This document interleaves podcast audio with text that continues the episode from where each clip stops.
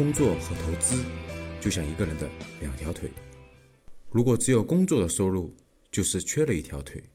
那进入金九银十以来呢，各地的房地产市场可以说是这个降价的消息吧，可以说越来越多啊，特别是很多中小型城市，还有一些新楼盘啊，那降价是这个越来越凶啊。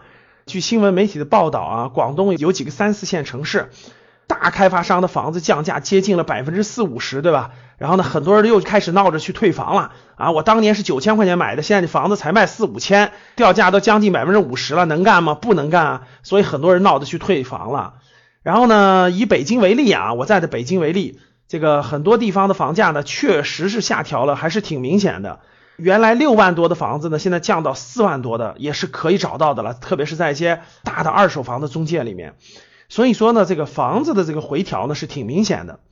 然后呢，我曾经也建议过，我说如果你是买自住房啊，自住的刚需住房，那可能到今年的年底左右是一个比较好的、不错的契机啊，值得去认真挑选。那其实呢，很多家庭也都关心说，老师这个我们家房子这种都配置完了，对吧？我这个资产配置这块还是有点问题。其实我反复在我的课程当中也给大家讲过了。那除了房子之外呢？我认为还有一个东西是值得大家配置的啊，就是真的是中国的核心资产。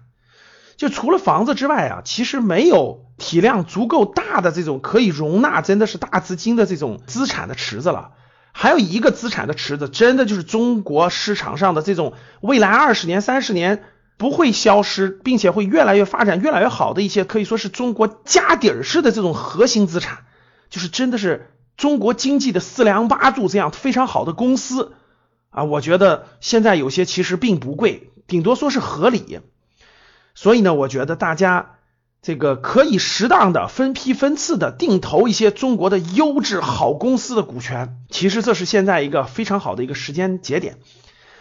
那最近呢，国家的这个资本市场这方面的政策呢，确实出了很多好的政策。前一阵呢，这个放开了外资流入国内资本市场的限制。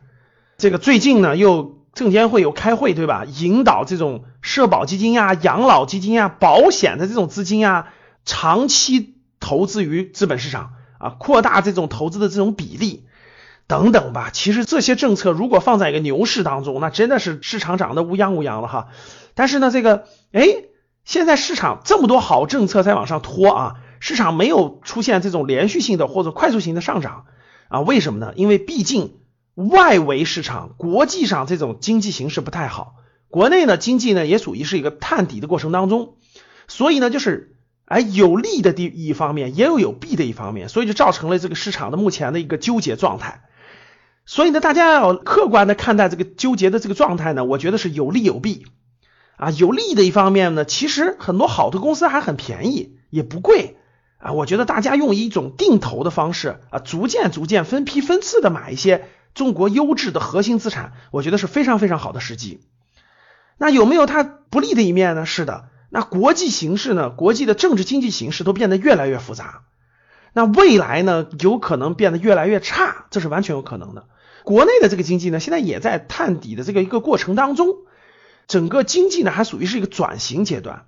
所以呢，这种有利的一方面和有弊的一方面呢，都在其中这种交织的出现。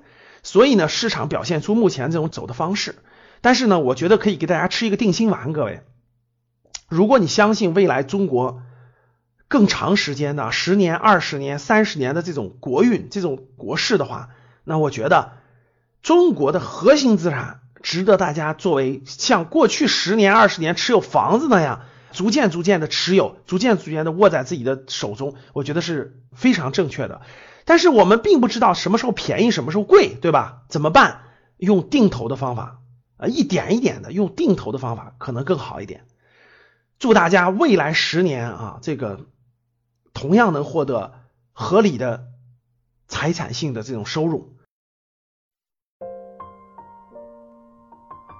学习投资和理财，帮你走出焦虑，睡觉也能赚钱。听完很多节目后，还是困惑。不知道理财投资怎么入手？是不是之前投资有过亏损的经历？可以与阿康交流，五幺五八八六六二幺，我在微信那里等你。